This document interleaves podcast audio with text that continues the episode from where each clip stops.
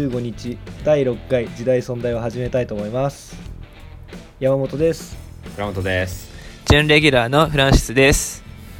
そこあ役職言うの忘れちゃっ やっぱ役職、役職みんな言ってかんと、ちゃんと。た はいということで今日のテーマはフランシスからお願いします。はい、今日なんですけど、えっと、今ちょっとホットな話題というか、今ちょっとトレンドとして上がってきている国際教育開発ってなんだろうっていうのを、まあ、みんなで考えていきながら、時代に、うん。うんそして存在に話していきたいと思います。わかりました。えーはい。えっと えー、教育開発ね。そう、教育開発。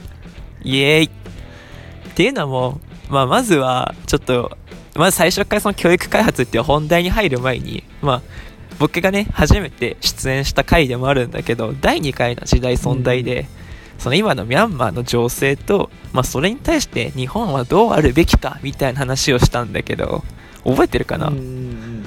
そうだねね。あの今ミャンマーがっていうのと、そうそうそう。あのク。ーデタークーデターじゃないや、えー、とデモっていうのはうんうん。日本に対して、あのそうだね助けてくれっていうデモでもあるみたいなそうそうそうそうそうそう。まず知っておくことが大事だよねっていう話だったと思うねいや、編集長まとめがさすがですね。あのもうね編集でね3回以上聞いてるからね覚えるよさすが編集長ねさすが編集長ですね。まあ、えーそうそうそう特にね日本とミャンマーの関係っていうのはねこの5うん年、うんうん。あの大幅に強化されたからね。そうだねうんそう。でも、その上で、やっぱりこの、あの時、あの時って言っても1ヶ月前か、あの収録は。うんうんうんうんそうだねもうだいぶ経ったそうか。あの時時点ではまだその報道としても現状というかミャンマーは混乱に陥ってます的な報道が多かったと思うんだよね。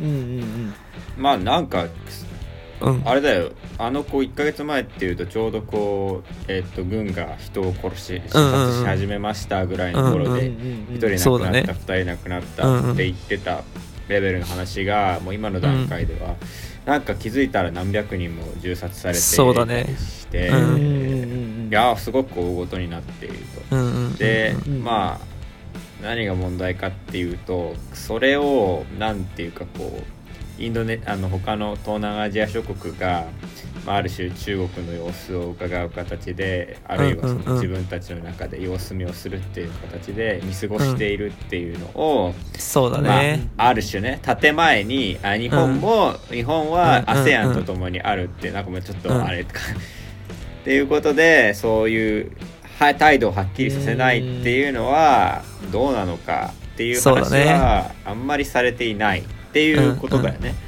そうそうねそうそうそうそう。あもうさ引っかかってる言い方,、うんうんうん言い方みたいなのがあってさうん。あのーなんか懸念を表明していますみうたいな、んうんうん。そういう言い方をしてるようなこと言ってたけどそうだねああ、うんちょっと卑怯だよねあの言いそう方で、ね。そう。あの、ミャンマーの、まあ、友人とかが何人かいるけど、その人たちが SNS でアップロードしてる、その風刺画とかが結構今最近多くて、あそう、風刺画として、やっぱり一番最初に多かったのは、そのミャンマー軍の人たちを犬に例えて描くとかだったんだけど、なんかこう最近増えてきたなっていうのはその先進国の先進国をモチーフにしたとかあるいは国連をモチーフにしたそのキャラクターがその人々の死骸だらけの上でやっと来てその助けに来たぞみたいなどんな助けな何してほしいみたいなことを聞くっていう今更だよみたいなその風刺画今更というか今来ないと遅いよみたいな風刺画が増えてきたなっていう印象ですねだからミャンマーの国内の空気っていうのは、うん。なんかもうもうすでにちょっと手遅れになりつつあるんじゃないのっていうものがあるっていうこと。そううんうんうんいや最初に多かったのはやっぱりそのミャンマー軍そのもの今のクーデターそのものをその風刺する絵が多かった気がするんだけど、まあ、もちろんサンプル数は少ないから僕の印象論になってしまうけどやっぱ最近ちょっと多いのは他の国に対してのメッセージ多い気はするな、うん。なるほど、うん。まあ何せよ遅いよね。あのー我々がさうん。あの取り上げてた頃にはうんうん。もう結構まずい状況になってたわけそうだね。あの時時点でそこそこやばかった。うん。だあの時もうすでに行動を起こしているぐらいじゃないと遅すぎて、そうなんよあねのーなんか介入ではないんだけど平和的に交渉するようなうん。うん。場をちゃんと設けたりだとか、うん。あのー何かしらね向こうにメッセージを伝えるようなことがあってもよかったんじゃないかとは思うんだけどやっぱ少し思うのが、その国際社会とかはどうしても事後的にしかできないのかなっていうのがあってまあこれからだんだんほその本題に徐々に自分もね今近づけてるんだけどこうまあみんなはもう PKO ピ Peace Keeping Organization Organization Peace Keeping Organization だなそう。平和維持活動っていうのが、まあ、国連とかのミッションであるんだけど、どうしても平和維持活動ってその一旦全てが破壊されて復興の中でそのもう一度破壊が起こらないように平和がもう一度破壊されるってことが起こらないようにやるっていうのが多くてどうしてもそうなる前にみたいなのがね、うんうんうん。なんか少ないっていうのはずっと論じられてて。そうしかも、まあそのあれなんだよね。あの、まあ、このコロナもあって連携が取りにくいのはもちろんあるんだけどでまあその最近こう、まあ、PKO のその先ピースビルディングっていう発想キープじゃなくて発ピースビルディングその、うんうんうん。そもそも破壊が起こらないようにっていうピースビルディングの、まあ、中核にあるのが、まあ、その人々とかの育成教育。その人々が人材としてこの平和をこう守り育む。そして発展していく、まあ、つまり発展が平和の象徴なので、まあ、発展としての、まあ、ピースビルディングの、まあ、中核には教育ってのが含まれ始めた。っうん。てのがあるんだよね。なるほど。うん、はまあはいはいはいはい。でミャンマーっていうのはそのなんていうのかな。徹底的な破壊とかがあったわけじゃないから、うんうん。そのピースキーピングみたいな活動もそんなにあったわけじゃなくてどっちかっていうと経済支援の方が多かった。うんうんうんうんっていうのは、まあ、あのデータとしてあってでもちろんその投資としてはもちろんインフラ橋とか水道とか橋ってあのブリッジね。ブリッジとか水道、道路とかそういうそのインフラ整備が、まあ、多かったのと、まあ、もちろんあとは教育への投資も、まあ、日本を含め先進国特に日本が行ってきた。っていう背景があります。でもまあその教育の内容や構造を抜本的に変えるみたいのはなかったっていうふうに、まあ、一応僕が調べた限りではその JICA とかのプロジェクトでは僕が見つけたのは教育に関するプロジェクトでミャンマーに関してあったのは英語の教材開発どのように英語を教えるかっていうのに関して日本が支援を行ってるってのは見つけたんだけどなるほど。でもまあなんか日本が支援を行ってたんか。あんまりためになりそうにないね。あのイギリスの元植民地のミャンマーに対して英語を教えてたらしいぜ。なかなか。肉が効いてるね。日本の英語教育ってすごくこの5年間混乱してるっていう印象が強いんだけど、だけれど、うんだけれど。だけど。それを輸出してるみたいなね。輸出してるんだよね。まああのまあまあまあもちろんその教材っていう意味では結構まあ効果はあるとは思う、うんその見た感じだとミャンマーの教科書っていうのは文字だらけだったのに対して、まあ、日本が介入したことによってその概念とか例えばさオンを文字だけで説明あの前置詞のオンをあのうん。文字だけで説明されて理解って不可能じゃない？そうだね。例えばね例えば。それに対しても図絵がこう駆使され始めてとかうんあとはそのアクティブラーニングにつながりやすいみたいな発話とかがこう導入しやすい教科書構造になったらしい。なるほど。なるほどなるほど。うんうんまあ文字ばっかりの教科書よりだいぶうんうん。いいよね。絵とかそが入ってるうそうそうそうそうそうそうそう。うん。特に小学の時になんかねドッグ犬のことって書いてあるよりもドッグでこう犬の絵がパンって書いてある方がそうそうまそうそう。あわかりやすいよね。わかりやすい。そんでまあそのまあだからピースキーピングまあ、ピースキーピング、ピースビルディングよりも普通にインフラ整備とかのエコノミカリーな国際協力がうんミャンマーに対しては今まで行われてきたっていうのがあって、うんそうまあ一応みんな広島に今ゆかりがあるメンバーで今やってるからこそ、まあ、平和っていうのを結構僕はテーマにしていきたいんだけど、まあ、平和の構築の一つの手段としてはやはり教育っていうのを中核に置くのかなっていうのがあって。なるほどなるほど。そうそうそう。で今ねあの国際的なトレンドとして SDGs 持続可能な開発目標っていうのがあるんだけどうん。これはその国連が2015年に制定した目標で、まあ、2030年っていうのを目標にあのまああらゆる193カ国国連加盟国があるけどあらゆる加盟国が持続的な発展を目指していくためのこう指針みたいなのをとりあえずそれを2030年をめどにこれが達成されてればある程度の持続可能性が生まれるっていうのをこう目標にした17個のゴールがあってはいはいはいはい。そうそう。その中の一つが SDG4 教育えっとじえーあ質の高い教育をみんなにっていうゴールがね。だからその国連というか国際社会が今一丸となって質の高い教育ってのを全ての人に届ける努力をやっていこうっていう、まあ、トレンドの中に今いるわけですよ。なるほど。まあもちろんこのトレンドっていうのはまあ昔からあって昔って言ってもまあ1980年代90年代なんだけどえっとうち打ち合わせの時にまあたかしが言及してくれたように国際協力っていうのはどうしてもその経済発展を開発途上国にさせることによってまあこの先進国側の市場獲得を目指すっていうのがこう裏というか、うん。どうしてもこう見えすいちゃってる部分があったんだけど。そうだね、うん。まあグローバリゼーションそうそうそう。のもちろんその経済的な豊かさは本当に市場が市場となることによって開発途上国にももちろんその経済的豊かさをもたらされるんだけどある程度は。うん。だけどまあそれだけではやっぱり測れないよねっていうその豊かさって経済だけでは測れないよねっていうのが、まあ、またトレントレンドとして生まれてそこにこう出てくるのがそそう経済開発っていうそのこのこの4文字に対するアンチのワードとして人間開発っていう考え方が生まれ始めたのが、まあ、1980年代90年代の流れ、まあ、そここの人的だけではなくってそうそうそうそうそう。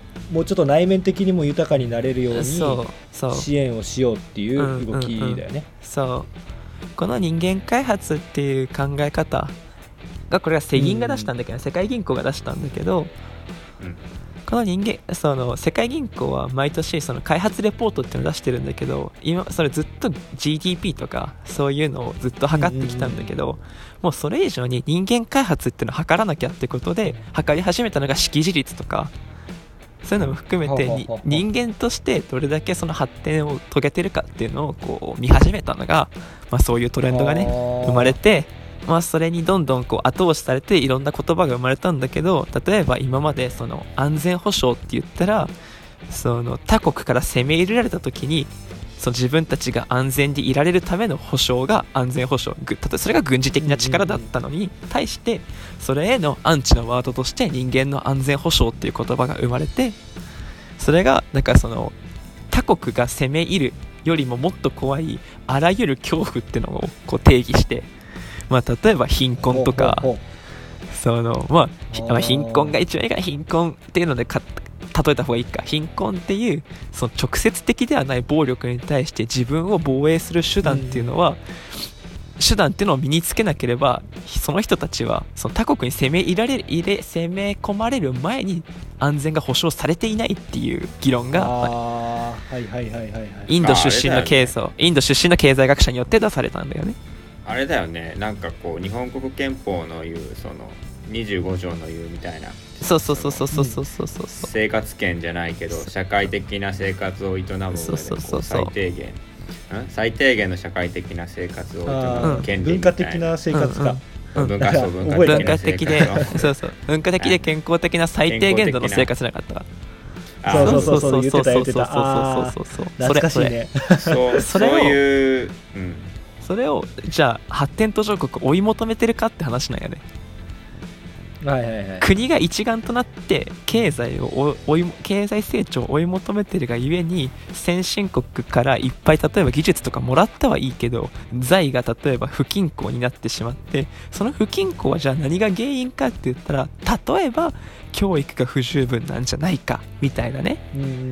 議論がどんどんその人間人間開発っていう言葉ができたぐらいからどんどん生まれてきてそれが今の SDG4 えっと質の高い教育をみんなにっていうこのゴールまで結実結実してるわけなんですわ。うん。うん。うん。うん。うん。っていうこのトレンドに合わせて、まあ、日本っていうのも昔は箱物インフラをこうどん。どん。その国際協力の形で輸出してたん。だけどまあそれだけではダメだっていうのがあってまあこれは他にもいろいろ理由があってその政府開発援助 ODA って2つ種類があって1つがまあざっくり言えば借金型でもう1つが借金じゃない型なんだけどその他のその先進国ではもう借金じゃない型がトレ普通になってきてて。うんう。んだけどえっと、うん。何？借金じゃないっていうことはなんかもう上げちゃ奨う学金に例えるとそうそうそうそう。そうあの貸与ではなくて給付みたいな、与そう給付給付。給付そう返済不要。もう上げちゃうってやつね。そうそうそう。はいはいはいはいはいそうが普通なんだけど日本の ODA の80%がそう借金なのよね。あーちなみに有利子とか無利子とかは？あるあるもちろんあるし。利子は？そうももちろん有利子無利子あるいは低低低利子もあるんだけど低金利ももちろんあるんだけどあのまあ、トレンドではない方向のそうそうそうそう。対応型でやってるっていう。そう。っていうのもたとえ低利子だったとしてもたくさん受け取ると結局それたくさんその ODA 受けてしまってでうん。思ったより経済が発展しなかった場合返せんってことになってそのバンクラフトってなんだ、そうね。破産か破産が起きちゃうっていう場合が結構あるんだよね。うんうんうんうんうん。そうそうそう。それをあのーそれでちょっと非難されててしかも今トレンドじゃない箱物のインフラばっかりやっててみたいなことをこうちょっと非非難とかがあってってのもあって、まあ、にその教育開発っていうのがこう研究とかされ始めたわけなんですよ。まあもちろんここ最近の話じゃないよ。2000 2000年代入ってからどんどん特にこう研究され始めて、っていう文脈の中に今いてそう。なるほどね。うん。なんかやっぱりその円借款してインフラを整備するっていうのは、うんうん。一方で日本の国内のインフラ整備っていうのはもうほとんど終わっちゃっててっそうそうそう。ていうなんていうのかな。まあ利権とかって言っちゃうとちょっとこう言葉があれだけど、うんうんうん。なんだろううんなんか政治的なものを感じるところではあるなっていう、うん。結構2000年代っていうとやっぱり失われた10年とかって言ってああそうね。不況の後だったし、うん。そういうこともなんか考えるとやっぱりそのインフラ系の企業としては外へ出たいっていうふうにそうなんですよね。うん。あの思ったよりも中国のこと非難できないんですようん。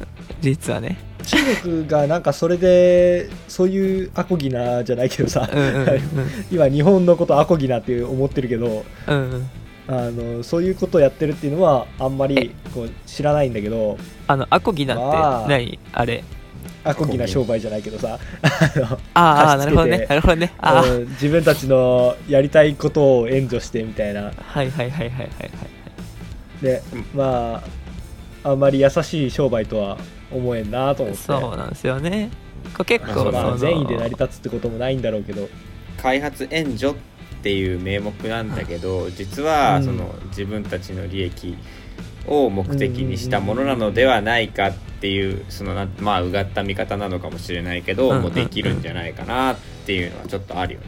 そうなんですよそうねそういうところがやっぱり問題視されてるわけでしょう、されてきたってわけで一つ2000年代そのやっぱ西洋と日本の違いってあるとするとそのまあこれはこの僕の考察でしかないんだけどうん。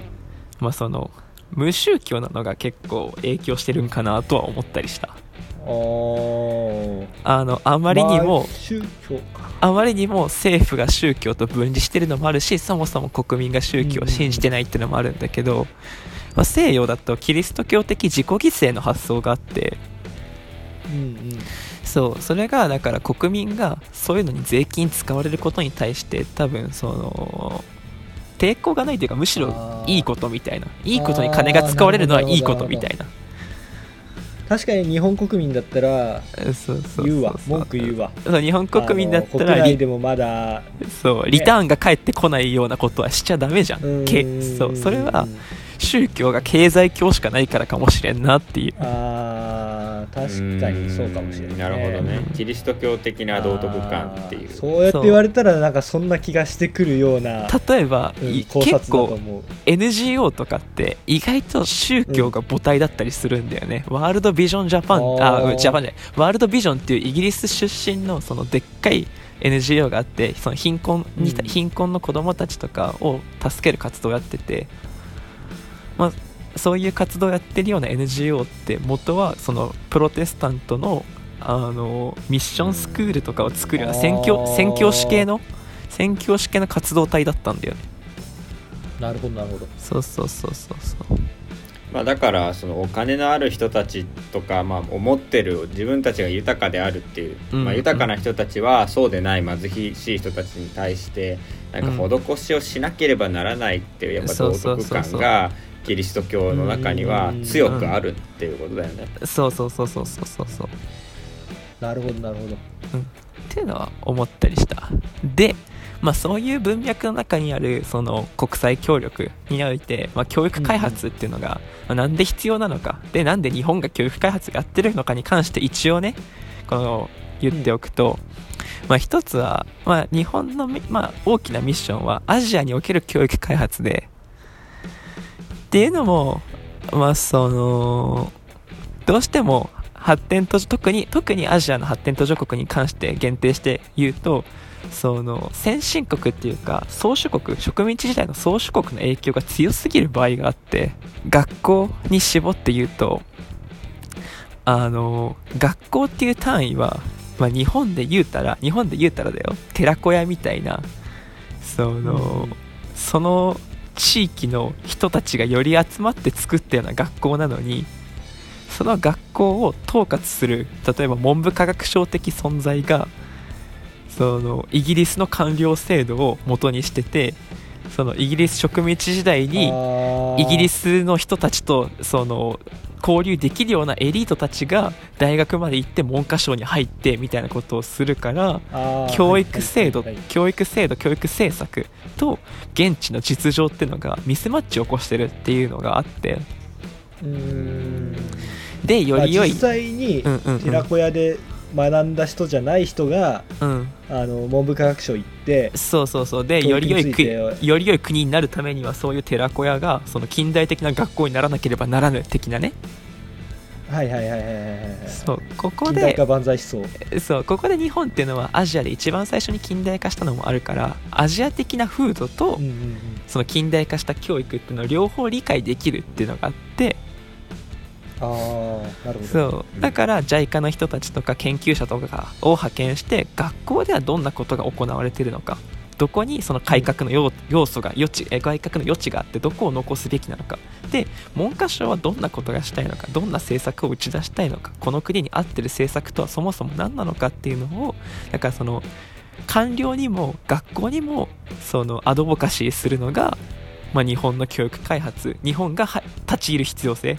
やっぱりそこにヨーロッパっていうのが入ってしまうと宗主国せ植民地関係っていうのがこう生まれてしまったりとかあるいはそのまあやっぱりどうしても僕の目からするとヨーロッパっていうのはキリスト教的な政その思想が政治にも反映されてると思うんだよね。うんうん。でもそれはアジアの風土にはやっぱりちょっとね合ってない部分があったりしてそういうのをやっぱ同じアジア人がっていうのはこう意味合いがあるのかなっていうだからそうのうん。日本がえっと、やっぱりアジアの中ではなんて言うんだろう。うん。ギリギリ西洋的な文化と折り合いをつけながら近代っていうものを受容した。その経験があまあ他のアジア諸国にも適用できるのではないか、そうそうそう。でまあ、ヨーロッパが絡んでくるとどうしてもちょっと押し付けがましくなってしまいがちなところを、うんなんて言うんだろう。もっと草の根レベルで近代的なものの考えそうそうそう方とそうそう。か西洋的なまあもの。今のだからそのなんて国際標準みたいなものを浸透させていくためには、日本のやり方っていうのはニーズがあるんじゃないのかと。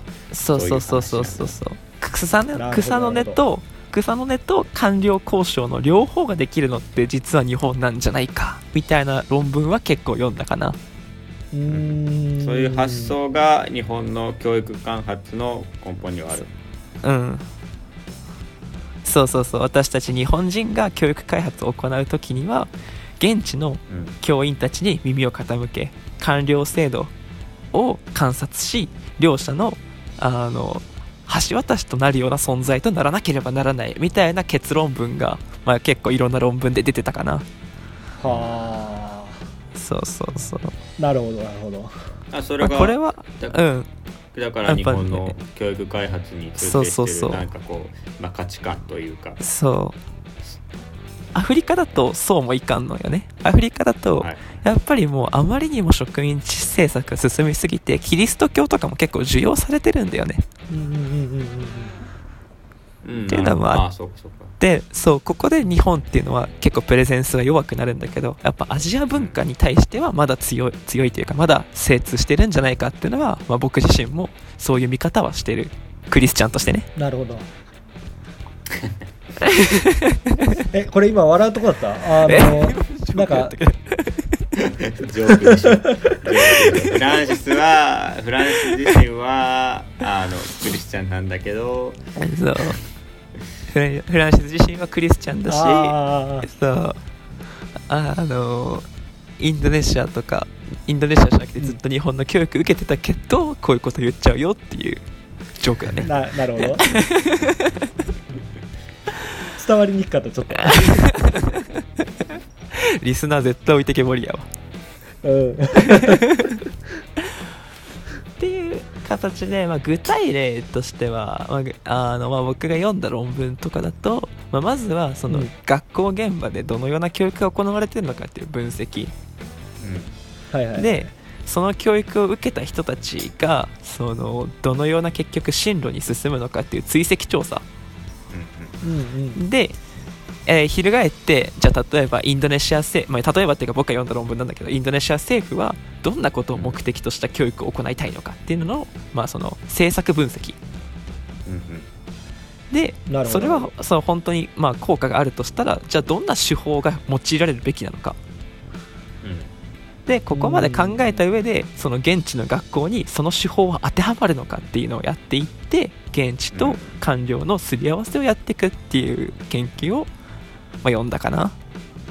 はえー、あーえちょっとえちょっと補足したいのはだからその官僚性とのすり合わせっていうところでの官僚性っていうのが意味してるのは要はそのあれなんだよね。あの植民地統治のための官僚性っていうのがベースになってるからうんうん、うん、そこは変えなきゃいけないっていうところがあるっていうこと。あともう一個はそのそもそもその例えば文科省みたいな省とかそういうその政治システムが輸入品な場合が多いんだよね。うん。あはいはいはいはい。あのまあ、イギリスに植民支配されてた国は、まあ、そもそもインあのイギリス女王のもとにインド政府が例えばあってインド政府のそのシステムっていうのはイギリスをモチーフにしてるみたいなさ。そういう中の官僚、まあそもそもそういう制度と、まあ、その制度に入っていく人たちっていうのがあの、まあ、エリート層が多いっていうのがあって現地とのミスマッチがあるっていう発想ですね。のミスマッチっていうのは？そうその官僚制度そのものを壊したいというかどっちかっていうと教育そのものを変えることに、まあ、日本は賛成。その日本のその現地の教育は、まあ、変わんなきゃいけない部分もやっぱりあってじゃないとうん。国際的競争力が、まあそのまあ、人間の発展ってやつが遅れちゃうから。だから教育を変えなきゃいけないんだけどでもこのインその官僚制度によって上が作り出した政策がそのまま適用できるわけではないっていう。うん話。なるほどなるほど。うんうん。うん。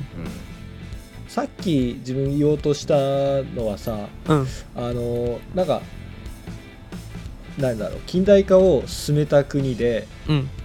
で成功した国であってうんうん。でなんだろうな官僚制っていうものと近代的なものと、なあの東洋のものが分かるっていうふうに言ったけどうん。なんかあのもう近代化したのなんてさ百数十年前でさそうそうそうそうそう。もう一人として生きてないじゃん。うんそうだね。で今の人たちって本当になんかまだその東洋人としての感覚ってさあるんだろうかみたいなちょっと考えてしまったよね。じゃあもう自分たちもう自己体験にもう話飛ばそうかじゃあいやちょちょっとちょっと待ってよ。あのーだからその問題がどこにあるかっていうのはちょっといまいちつかめないのは結局だからそのまあえっ、とミャンマーはじめとした東南アジア諸国っていうのは、どうなんだろうそのの人たちの価値観っていうのはないわゆる自分たち日本人がうん。あの当たり前としているような、まあ、時間を守るとか約束を守るみたいな近代的な当たり前の常識っていうのがそんなに浸透してないし、それを浸透させるための仕組みを作らないとそのやっぱり、えーグローバリゼーションの中で食い物にされてしまうっていうあの文脈でいいのかな。えもうちょいその道徳的な話よりも強化的な話で言うんだけどももうその数学とか方がいいとか。そう数学とかリテラシーの問題文字を読めるとか。ああまあそのリテラシー含めてそうそうそうだから、えーでそこでそのさっきもなんかこうこういう教え方っていうのが例えばフードにフードの中ではそういう教え方があったとしてあの数学教育の事例がねあったんだけどカンボジアだ。かそうカンボジアの事例だとごめんね話がめっちゃ飛んじゃって。カンボジアの大丈夫その中央政府文科省はその国際的なあの数学に関するさテストでこの小学4年生と中学2年生がどんな数学力を持っているかみたいな世界ランクみたいなのあるの分かる？PISA、そうそうそうそうそうそう。あれでの順位向上を狙うんだけど現地の学校は、まあ、そもそもその民族が意外とその移民とかが多くて多様的だから言葉を使わずに数学数学っていうか算数を教えるみたいなことをその学校ではやってたりある学校では学校 A ではね。なるほどなるほど。でもその学校 A のその算数教育ってその子たちにとって本当にその算数とはみたいなのをやるために必要たその言葉を使わずにそのそろばん計算みたいなのを覚えさせるんだようんあの日本語例えば日本語っていうかその言葉ね言葉ねその文字を使わずに数字とかだけで教えるっていうのはでもそれってそのもう話をはしょりまくってるから分かりづらいんだと思うけどその文科省が目指すようなテストの点数を上げることにはつながらん。っていうのが一つのかあーだからその PISA みたいなテストでうは、んうん。割とその問題文を読み取って論理的にその式を組んでその、っていうのに対して実際その,、あの読み書きそろばん的な教育、うだから要素は要はあの公文のその計算ばっかりいっぱいさせるみたいなそういうことばっかりやってるっていうイメージかな。うん、でもその地方まあその地方だけで考えたら、まあ、それでやっていけるっていうのが日本人の見方なんだよね。日本人の研究者によれば。その地方だけで見れば必要なスキルっていうのはもう小学校4年生段階でもう揃ってるっていう、あーいやだからえあるよねそれって。生きていくのそうにそうそうそうそうそう。割り算なんか使わないよってそう。聞いたことあるもん俺。と友達っていうか中学の時の同級生言ってたもんあのお母さんが割り算はだから足し引き掛け割るのうち割り算なんかほとんど使ったことがないっていうから自分はなんか数学はなんかできないけどそれでいいんだみたいな。そうそうそうそう。そういう話かな。そういう話やな。そう、うん。でもまあある種そのグローバルなエリートになるためにはその数学的な力って必要な時代らしくってそのカンボジア全体の GDP を上げるためにどうしても政府はそういった力をつけるような教育をしろと先生中に言ってるわけなんですよ。なるほどなるほど。だからここでその両者の両者結構合理的な両者にその両者の利があるわけじゃん。はいはいはい。両者が合理的だからこそ日本っていう他者はあ日本っていう第三者が入って両者の翻訳を行わなければならない。みたいなことを言ってる論文かな、うんそれによって、まあ、グローバルエリートっていう視点もそそ必要持ちながら育てるし、まあ、その地域のより良い暮らしのためのの教育っていうのもやんなきゃいけないしっていうこのところでこう間を取り持つのが日本の存在。あなんじゃないの？っていう。あーそっか。ーうんうんうんうんうんえあの高橋の回答になったごめん具体いや今思ったのは、結局その植民地の宗主国が作った仕組みではあまり国民的な、まあ、カンボジアであればカンボジアのミャンマーであればミャンマーの国民的な統合っていうものが、あのなんていうのかな、意識されてないっていうところが、うん。うん。うん。そういうあの教育のなんていうのかな階格差というか階その、うん。地方と中央の乖離につながってるのかな。そうそうそうそう日本はやっぱり欧米列強のうん。に対抗するために、えーやっぱ中央集権体制でそのなんなんていうのやっぱ日本人っていうものを作ったっていうところでは確かにすごく国民的な統合には成功してるわけだだから、あの地方からはその、うん。なんだろう頭のいい子はあの、まあ、みんなの支援を受けて、大学へ行ってみたいな、まあ、うん。文化があったんだろうな、まあ、ちあの故郷に錦を掲げるみたいな文化があったから、なんていうのかな。もうあったしあったからその地方レベルまでちゃんとその近代化っていうのが浸浸透したって、まあ、だからその国民的な統合っていうのはちょっとなんかこうキーワードになるのかなって今ちょっと思ったかな。そうだうんうん。なるほど。それはやっぱりそのやっぱ日本日本が日本人がっていうところが出発点になってるのとうん。植民地として統治されていたっていうのでやっぱそのうんうんなんだろう国民国民国民国家を形成するじゃないけどそういうなんだろう私たちは何人だみたいなその意識っていうのを作るところがやっぱりその植民地支配だと書けるのかなっていういやそれはどうだろうな。どうなんだろうな。えそこと教育開発が結構関わってんじゃないのかなって。どうなんだろう。いやそう究究極的には。いやこれは僕の見解が多分に含まれてしまうけどはいはい。植民地統治への反抗っていうのは最も強いそのナショナルアイデンティティ形成だと思うけどね。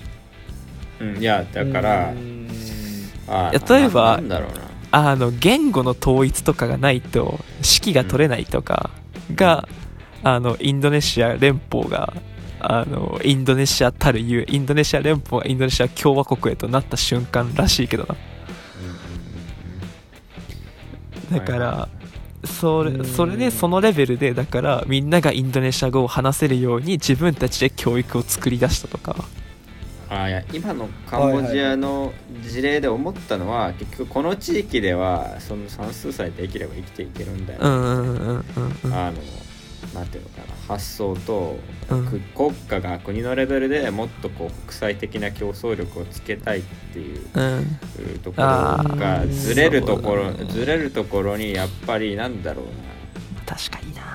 なんかやっぱそこにちょっとなんていうの？自分は日本人だみたいな自分は〇〇人だみたいな意識があったらその地方でもあのもっとこう国益にかなうような話っていうのはこうあ自然と出てくるんじゃないのかなってちょっと思わでもなるそのための人材を作らなきゃいけないんだみたいなものがやっぱ浸透してないから、だからそこはあその辺からちょっとこう国民的統合みたいな話がはいはいはい僕はい。だからだからその国家に対する貴族意識がそんなに強くないんじゃねっていうのは今うん思った。うん。なるほどな。いやまああ確かにな。でだからカンボジアベトナムあるいはまあミャンマーとかあのどこだろうな。とかとインドネシアとかマレーシアってこう単純に一緒くたにはできないよな。今ちょっと自分で勝手にインドネシア持ち出して申し訳ないけどカンボジアとか、まあ、ミャンマーは、まあ、今でもそうだけど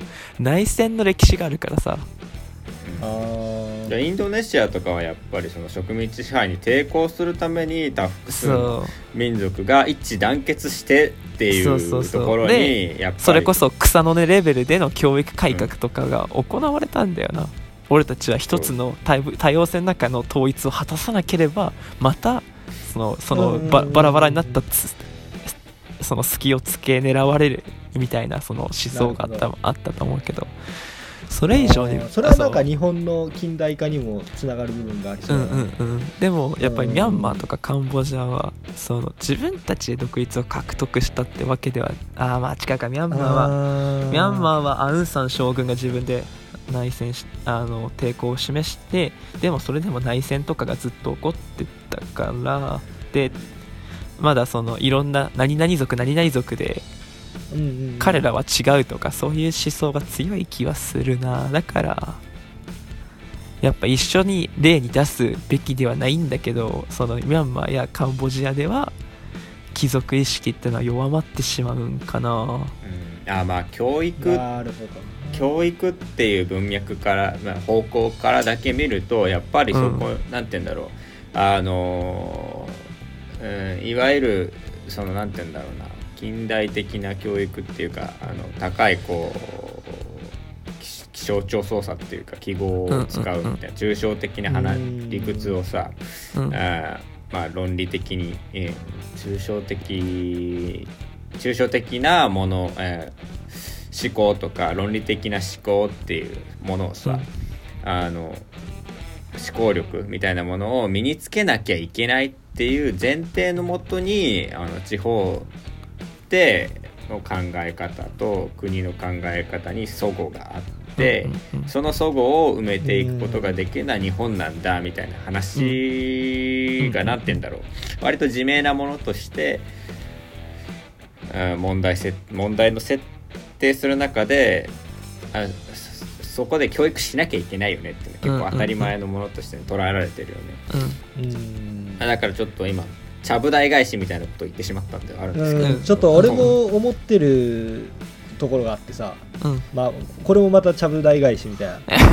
でこれから話そうとしてることにちょっとつながるんかもしれないんだけど、うんなんかすごいその人間開発っていうさ、まあ、うん日本語に直してるからだと思うんだけど、うんうんうん。言い方がめちゃくちゃ傲慢に聞こえるっていう、わかる。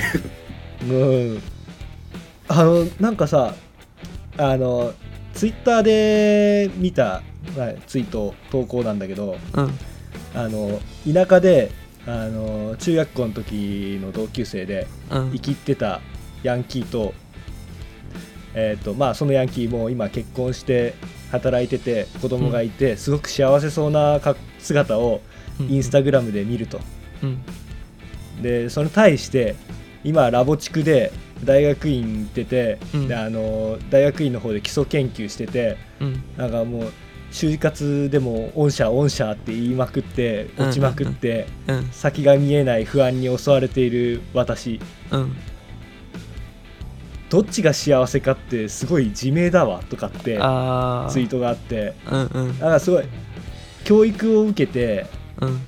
あのエリートになってうん。それって本当にちゃんと幸せになれるのとか、はいはいはいはいはい。なんかあのその地域では割り算は使わないってうん。言うんだったら、まあやりたいやつだけ割り算やればいいじゃんみたいな雰囲気になるのはすごくなんか分かるんよね。なるほどね。心情的に。はいはいはいはい。うん。本当にあの教育は俺たちのことを幸せにしてくれたんかなって思うことはないわけじゃない。なるほどな。るほどなるほど。であともう一つあのうん。日本人でもさうん。なんか教育行き届いてるって言ってもうん。やっぱりなんか文章読めない人多いしうんうん。あの算数できない人も多いしうん。っていう印象を受ける。そね。なんかねそうちゃんと本当に行き届いてるんかっていうことに関しては割と疑問があるかなって。なるほどね。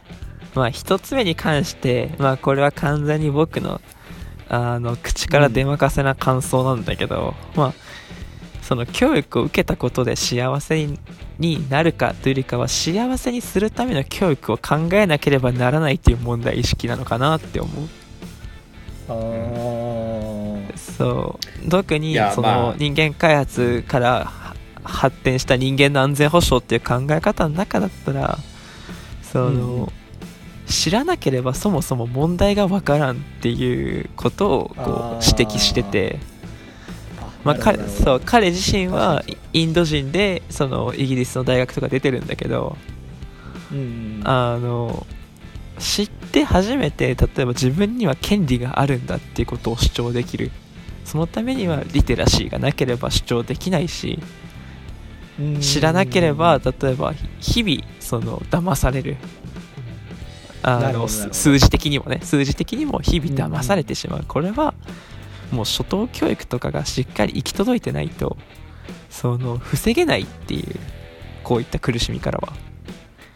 なるほど、うん。ってことを主張してたからあの教育を受ければ幸せになるんかっていうか幸せになるための教育って何だろうってのは考え続けなければならないんだろうなって思う。うん。あだからなるほどいやうん。うん教育開発の文脈っていうのと翔太が言ってたあの日本でじゃあ教育を受けてすごくこう抽象的なことが考えられるような能力とかが身につけたからって幸せになれるってわけじゃないっていうのはちょっと文脈が違っててその前者ー。教育開発の方っていうのはやっぱり発展途上国の話なんだよね。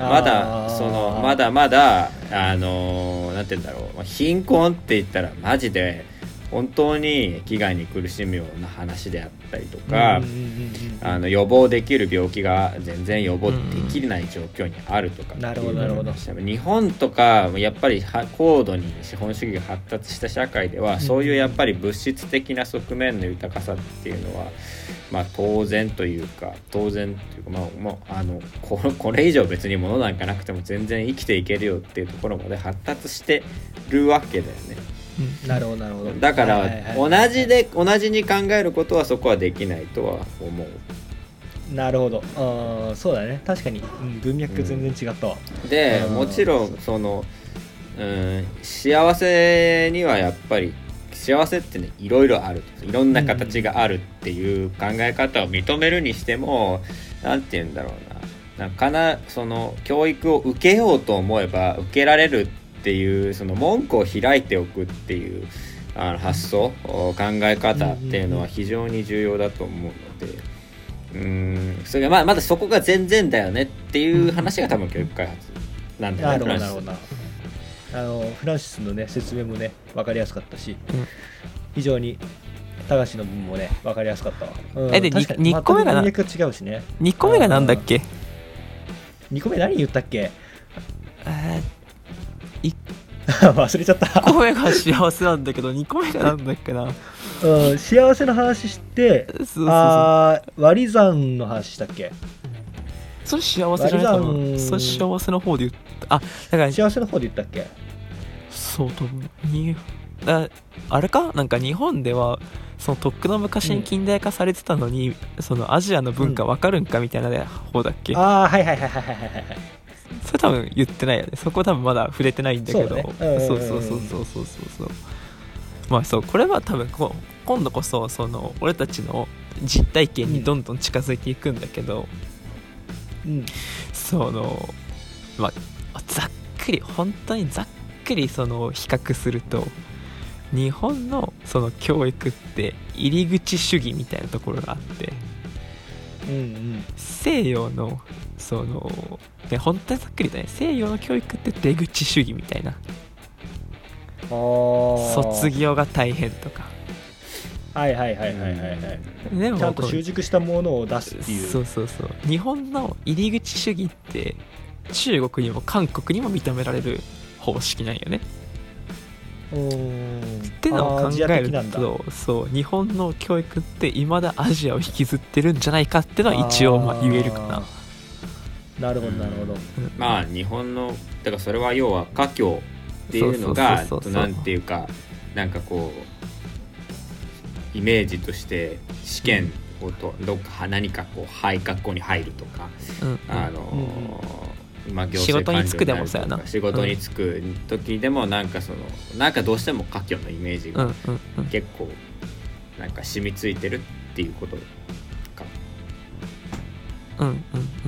そうそうそうそう。うんそうっていうのを考えると意外と日本の教育ってアジア的なんだよねなるほどね、うん。ああそういうところまあアジアア的っていう言い方もできるけどなんて言うんだろう、まあ、非常に近代は近代でも、まあ、うん。初期近代的っていうあ初期近代的っていうかね、うん。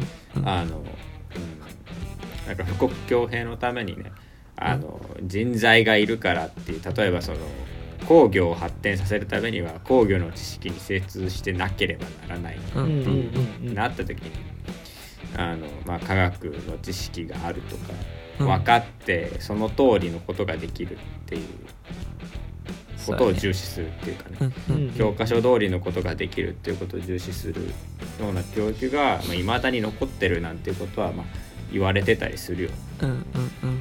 うんうんまあだから逆にフランシスが言いたいのはそれに対してもうちょっと欧米諸国ってかの教育は進んでるんだよ。もうちょっとそのあの今のもうちょっとこう近代が高度に発達した、まあ、後期近代とか、まあうん。ポストモダンとかって言われるような時代の教育っていうのはちょっと変わってきてるし全然違うものがあるんだっていうことを指摘したいわけですよね。そうなん。ですなるほどうん早かったな、ま、パス待って早かったな。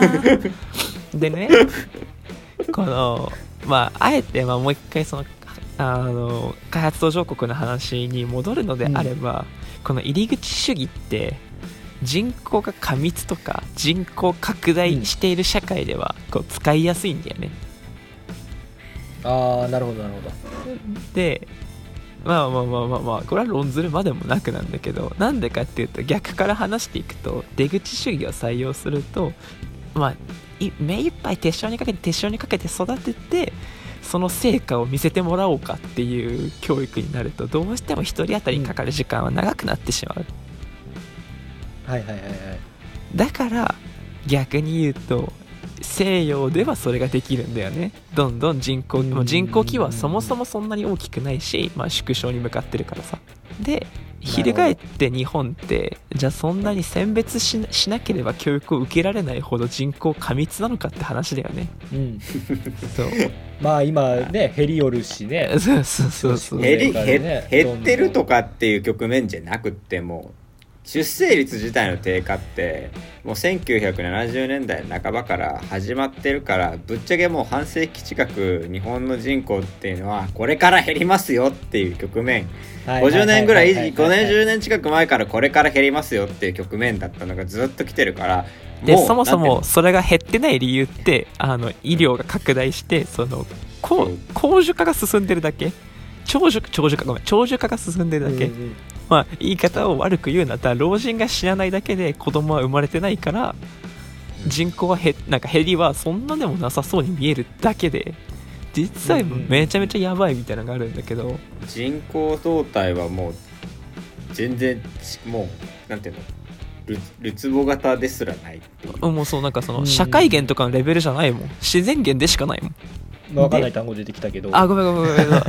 社会源っていうのはこう、まあ、社会的要因によってその人口が減ってしまうことなんだけど、はいはいはいはい。まあ、言うたらその高度経済成長期にあの集団就職って言って東京に人が集まったから、相対的にあの地方の人口は減ったよねみたいなのが社会源なんだけどうんうんうんあとはまああのわざとまた東南アジアとか出すんだったら人口が爆発しすぎてるから他の地域での出稼ぎに行ったことによって一時的に人口が社会減したみたいなね、はあはあはあはあ。はうん。自然減は普通に出生率の低下と死亡率の増大によって増加。あうん。ー。そう増加によって人が減ったっていう自然に減ったっていうだけのこと。うん。なるほど。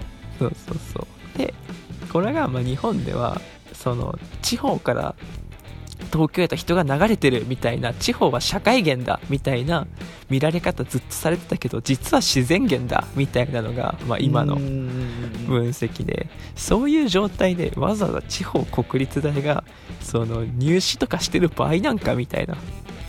はいはいはいはい。それよりもうちは入試なんかせんでその手塩にかけて卒業する時にはこんな作品が出来上がるまで卒業させない代わりに一人一人コミットしたような教育をしますよっていうのを、なんか高校とか大学とか、まあ、中学とかが始めてももう地方地方だったらもうそれを始めてても良い一人一人の人材がむしろその人口減なんかを覆せるほどの価値を持てるようなあ人を育てなければ間に合わないんじゃないのっていうのがまあ僕が結局今回言いたかったことかな。はいはいはいそう。あだからこれあれかこれこれからはその地方大の時代だみたいなのがちょっとこうあるんだよね。新書とかでね。ここ数年。そうそうそうそうそう。あれこれはなんかちょっと読んでないんだけどそういう話か。そう開発途上国の教育開発ってのは人口が増えてることが前提に行われてるから。ーうんうん。それに対してじゃあ日本が取り得るその日本が生き残る政策っていうのはもう地方大学とか地方の高校とかがそのもう転換するしかないんじゃないのっていうのが、ね。入試とかやってる場合じゃないんじゃないのっていうのをだからまあこれまでの社会っていうのはこう国が用意してくれた仕組みとかがうん。あってそれにまあ言ってみれば寄りかかってれ 寄りかかってこう言ってりゃなんかこうなんとかなったしそれなりに幸せにもなれた。でそもそも幸せのモデルっていうのがあってうん。あのそれに沿って生きていけばよかったっていうのが高度経済成長期そうそうそうえーぐらいまでの時代なんだけどまあまあ言われこれから我々が生きていく時代っていうのは何が幸せの形なのかがわからないと言われていると、うんてかその中でうなんていうんだろう自分なりのこう幸せの形とかを見つけてうん。あの、うん、生きていくためにはやっぱりどうしても自分の頭で考えなきゃいけないっていうことが言われてるわけだ。だね。自分の頭で考えるってどういうことかって言ったらやっぱそのちょっとこう抽象的なこと抽象的なその操作ができる抽象的な記号の操作ができるみたいな話ではなくってうん。なんだろうなその自分がどういうこう価値観によって立つのかとか、うん。あるいはそのどういう考え方ができるのかとかちょっと自分でもっとこう調べていって、うん。それをうん。いろいろ自分で組み立ててっていう話をしなきゃいけないわけだよね。で例えばあるいはまあ先週した話じゃないけど人間関係を作るにしてもなんていうんだ自分がやっぱり個人個々人がもっとど能動的にならないと人間関係作っていけないよとかっていう時代になっちゃってるからなっちゃってるね。うんなっちゃってるね。そういうそうそうそういう能力って実はものすごい開発する開発するって言ったらあれだけど身につけるのって難しいよねっていう話でしょ？そしたらなんですそうなった時にもっとなんか大講義室でなんかこう、うん。知識を伝達するっていうだけじゃなくって、うん。もっと個々人の、なんて言うんだろう、まあ、一人一人そういうのって違うからさ感じ方とかってさ、なんかその一人一人のにコミットしないしていかないとなんて言うんだろう。うん。コミットしていかないとそうやってうんいわゆるまあ認知資本主義社会とかっうん。て言われるような社会でなんだろうこうううまくやっていくっていうか、人を幸せにしていくことってできないんじゃないのっていう話なのかな結局、ね。結局っていうか。そう。ね。最終的にはそういうとこが、まあ、結局言いたかったこと、まあ、うん。そのために、まあでもまあ教育開発っていうのがこう念頭にないと、まあ、見えてこないんじゃないのかなっていうのがあって今回教育開発っていうのを一応主題に置いてうんうん。こうやっていきました。うんうん。はいはい。なるほどね。いかがだったでしょうか？いかがだったでしょうか？まずはそのうん。いや最初の話にちょっと俺戻りたいんだけどミャンマーの話で、なんで日本うんうんこう日本政府っていうのはね、うん。その責任を果たしてないって話がなんで出てくるのかって言った時に、うん。やっぱりあのどういう価値観にコミットしていくのかっていうことがはっきりはをはっきりさせないっていうことが、うんうんななんていうのかな。なんて言ったらいいのかな。日和見主義的に状況的にその対応するっていうことにな,、なっちゃうことがなんて言うんだろうな。情勢がこうどういうふうに変わるか予測が立たない中では本当に賢明な判断なんだろうかってそうだね。うん。部分かな？個人的には。うん。うん。うん。これは本当にミャンマーにそのえ援助をするとかっていう気があるのであれば、うん。ちゃんとどういう価値観にコミットしていくのかっていうところをやっぱりこう一貫してある程度押し出していかないといけないんじゃないかまあじゃないとそね。その支援さ支援してもらう側にがの信用っていうものも得られないし。うんうんうんそういう部分はすごく思うんだよね実際もうなんかこう風刺画とかで風刺されちゃってる以上うんなんて言うんだろうミャンマーがこの後どうなるかわからないけどうんその先進国に対する不信みたいなのが今のこの若い世代若い世代ってこの10年この10年間ぐらいの民主化の中で育ってる世代がうん持っちゃったらどうなるんだろうなっていうのはすごく思うんだよ。いやそそううだね。ねうんだからそういうなんて言うんだろうこうもっとこう価値観を前に打ち出していくっていうところでね。うん。うんもう教育って大事なんじゃないのかなまあっていうことにつながるかな。うん。うん。うん。今あのさ新疆ウイグルの方でもさうん。あのいろいろと中国が弾圧をしてうん。なもう拷問が認められてみたいなうん。ジェノサイドだって言って認定されてってうん。なってる中で一切制裁をしない日本ってどうなんだっていうニュースを今日見て、はいはいはいはい。まあ、ミャンマーのことも一緒にこう出てきて。ああ出るよね絶対出るよそりゃ。おいおいおいおいみたいな、あの日本本当大丈夫か？うんっていう話ばっかり今するんだけどそね。それもうちょっと早くやれよって。もう分かってたじゃんって、うん。ずっと前から知ってたじゃんって。お前らずっと知ってて言わんかったのに今更なんか国のせいみたいにさあのちょこちょこっと報道してたものをかき集めてきて、うん。なんかマスコミ批判みたいな時あんまり良くないけどさ。そうね今言ってもう取り返しつかんじゃんみたいな。だって大学生3人ですら3月の時点で言えたもんねそれ。うん。いやもう早く。何 得よう。得ようと思えば情報報得られたわけだし多分、うん。まあよ今後付けにはなるけど結果的にこういうことになっちゃうことだってさ十分考えられたわけなんだから、うんうん。やっぱり行動しなかったことに責任がないとは言えないんじゃないかって。そうだ思うよね。うん。まあ一応あの外務省とかの報道を見ると外務省とか大使館とかの報道を見るとやっぱり慎重にその日本っていうのは日本大使館とか日本大使館っていうのはミャンあのミャンマー軍とのパイプが強いっていうのをまあ盛んに主張はしてるけどねだからそのうんミャンマー軍がそのあその最悪の事態を引き起こす前になんとか交渉できるんじゃないかみたいな楽観的な希望を持ってたっぽいっていうのはこう見てて思うけどね。うーん。いや交渉もうちょっと早くしろよっていうのはいやまあてか交渉の最悪段の事態を引き起こすとかじゃなくてもう交渉の段階じゃないでしょ。もうもうもうもうだって最悪の事態じゃん。交渉の段階じゃないでしょ。もう いやかなりひどい状況なんでしょだからミャンマーってその軍事軍部軍が軍がって言ってるけど軍が警察の役割も実は元から担ってるんだよね。んそう。だからそうだったのね。そうそうそう。その中でもうもはやなんかあのちょっとそのデモ隊に対してはなんかこう攻撃するとかじゃなくってうん。そう急にね略奪みたいなこともすごい起こってるみたいで。はいはいはいはい。本当に多分アナーアナーキーじゃないけどこうアナーキーって言ったら違うけど、すごく秩序が崩れてるっていうのは間違いないんだろうなと、うん BBC のニュースとかでも読んだし。うんうんそういう事態になってしまったことに対してでもうさいもうかなり初期の段階からミャンマーの人たちはこ声を上げてたのに対してもちろんそれは外務省には外務省の理屈があったりうんするんだとは思う、うん。思うけど、うんうんうんいや本当にそう、まあ、結果的に見てね本当にそれで良かったのかって言われたら良かったとはいやあれはそれで仕方なかったんだってはちょっと言えないんじゃないかなとは思う、ね、そうだね。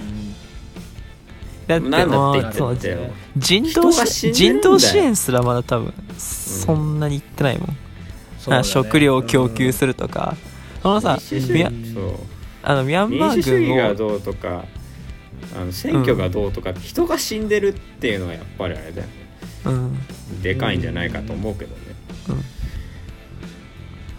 その辺そうだね。それはもうさミャンマーだけに限らずささっき言ったウイグルもそうだしさうん。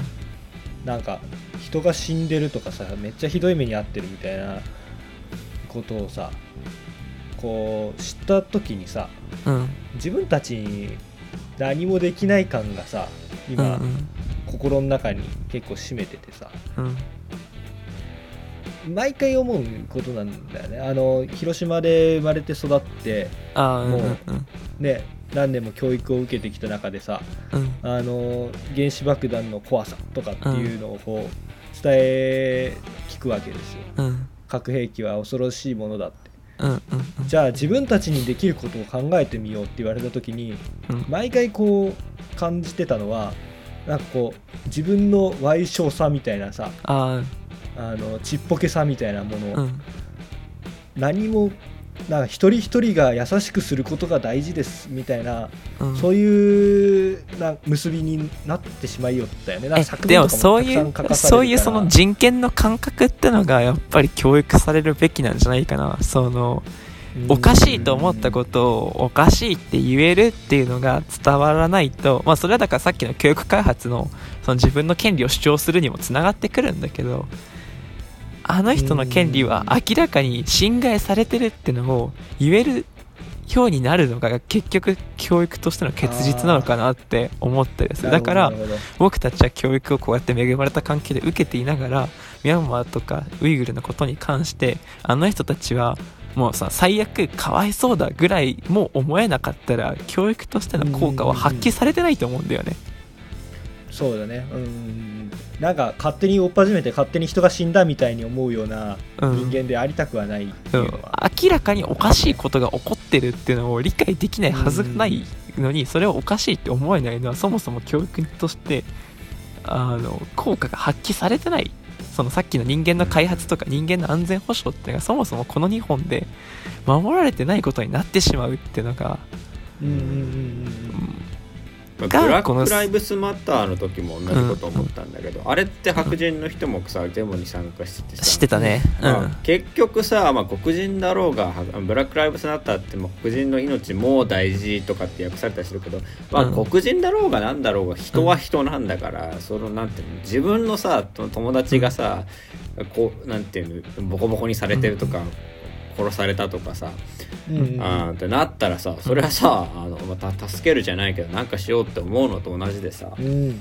あミャミャンマーでさなんて言うんだろう命の危険を脅かされてる人たちがいるのに、うん。なんかそれをなんかこう同じ人なのにさ遠い国のことっていうか、自分には関係のないことっていう風にあ切り捨てちゃったらそれって人道主義的じゃないよね。で現にフランシスの、まあ、友友達っていうかフランシスはミャンマーに行ったことがあってそこで、うん。まあ、友達とかもうん。できたと思うんだけどがすなんて言うんだろう割とすぐつながると思うんだよね。うんうん。そのそうだね。そう。ん。遠い国のようなことことではあるけどうん。同じ人を人がこうあれの中ですごい命の危険に俺さからするとさなんか6時の隔たりじゃないけどさもう2人でミャンマーの人にたどり着くわけじゃん。フランシスからもすぐに、うんミャンマーの人にたどり着くわけじゃん。うん。2人分。うん。その近さなのに友達の友達なのにそうだね。なんかそれを何も助けられないっていうのは歯がゆい。うん。何をしたらいいかが分かんない。っっていうのがすごい大きいかもしれない。今。まあそうそう我々は一体何をすべきなの？ちょっと2人に問いたいんだけどそこいやひ一つはもう一つはやっぱりさあの僕はねそのこれをそのうん。大学生だからこそできることだと思うのはその、うん。誰にでも伝わる形でいろんな場所で言うしかないのは一つかな。うん。なるほど。もう日本でできることってひ一人でも多くの人にその話すしかない、まあだからこうやって時代存在にもだから一番最初の準レギュラーになる前ゲストとして参加した時はそのつもりでやっぱ始めたしうん。うんうんそれしかないのかな。もうその募金の送り先まあ僕は分かるっちゃ分かるけど募金の送り先もないしさ。あの銀行が凍結されてるからさ。海外輸送でお金を送ることも多分できないし。うんうんうんその食料ルートもないしだからやるとしたらマジでその僕たちはその恵まれた環境にいるからこそ考える脳みそ持ってるからこれは絶対おかしいんだっていうのを誰にでも分かる形で言うしかないのかなっていう。うん。なるほどなるほど。まあなんかし知っちゃった以上ってあれだけどなんだろう。なんかのうのうとねああうん。幸せだなとかって言ってらんないと思うんうんだよねうん。まあなでもねなかなかね難しいものがあるよね。ね。ミャンマーの話とかってこんなところで人が殺されてるんだぞみたいな話うん。をその正面からしてもなんて言うんだろうねまあ煙たがられるよね。そう。やっぱそうなってしまうよねあとやっぱりそうなんだかんだ言ってだって僕ですら実感が湧かないもん。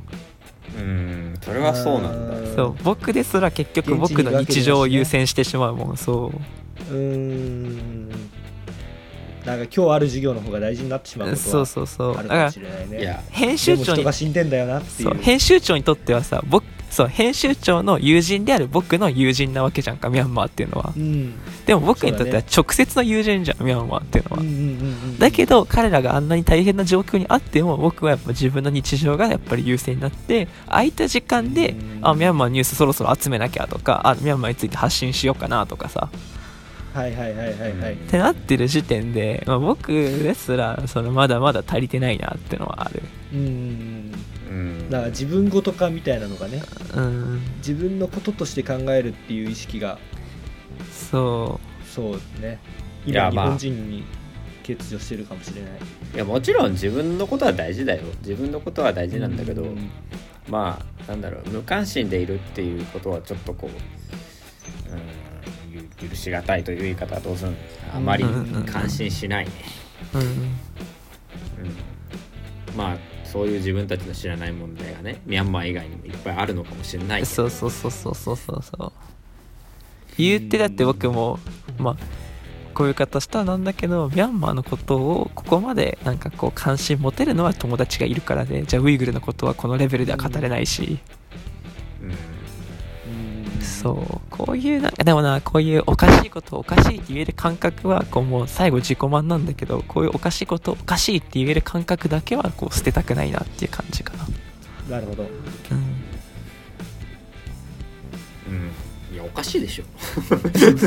おかしいよね。俺もそう思うけどね。うん。だってらこれは人自分がが死んでんだぜ。自分がその状況に置かれたらどうよ。うん。うんいやそうなんよまあ理ね不尽を感じるよねそりゃうな、ん。いやあのこれはもうアフタートークまで持ってこうかなって思ったんだけど一つあるのがこう最近逆にねこういう時期だからこそ頑張んなきゃいけないのにそのミャンマーの子から連絡が来るときに開けるのが怖くなるんよね。あそうそうそう。ーなんかきついねそれ。なんか。そいう。やそれはもちろん一つはあのその子からのなんか悲しいお知らせだったらどうしようっていうのが一つと、うん。まあ、もう一つがこの結構その自分の日常が忙しい時にこの重い感情を自分が持てるキャパシティがなかったりとかして開くのためらっちゃうんだよね。うん。良くない方向のね思いそうそう感情だよね。そうそういう時って最優先にやっぱ開かなきゃいけないんだろうなって自分で分かってるのに開けなくてそれがまたね自分を苦しめるというかうん。ああ開くまた開けなかったみたいな。なるほどなるほど。そう。自分に余裕がある時しねそれね。そう自分が余裕がある時しか結局連絡とかってできないうん。のがあって。それはまあ確かにね自分の日常ってすごい大事なんだけど、そうなんだよね。そこがうねん世の中で起こってるそういう友達の友達が苦しんでることに対してうん。あの自分も何かできるかもしれないって考えて何か行動を起こすみたいなのをほんまにもうなんかさ5分でも10分でもいいから何かできそうなことを考えてみるっていうのでも、ね、やってみればいいのかなって。そうだね。ね。なんかさあれだけだったらできたんで一回やってみたのがそのムスリムの人たちの気持ち知ってみたいなみたいに思ってうん。ラマダンっていうのがあるんだけどラマダンっていうのはムスリムの人たちが、はいはい。まあある期間そうある期間日が昇ってる間食べ食べない飲まないっていうのがあって、うんうんうんまあ、それ1週間僕もやったことあるんだけど。うんうん。なんつうのかなそういうプラスの方向の体験ではないよな。そうだね。うんでも持つういう体験ではないね。そう持つべきなのはでもそういうマイナスな方向の共感を持たなければならない知ってしまった以上っていううんその高しの言葉じゃないけどいやおなな人間まあなんかさ元気な時とかさあの平和な時っていうのはさなんかいくらでも他人に対して優しくできるし仲良くできると俺は思うんでうんうん。うん自分に余裕があるからさ。うんうん。はいはいはいはいはい。本当に困った時に助けてくれる存在ほどかけがえのないものはないと思ってて。そうだね。だからだからなんかなんかそういう時に助けてくれる存在ってななんつうのかな絶対大事にするしうんだから逆に言えば、まあこういう時にやっぱりこう、うん、なんかこう他人に、えーまあ、寄り添えるって言っていいのかな寄り添寄り添えるというかな何かこうできる人であるべきだみたいなこう正義感があるよねちょっとね。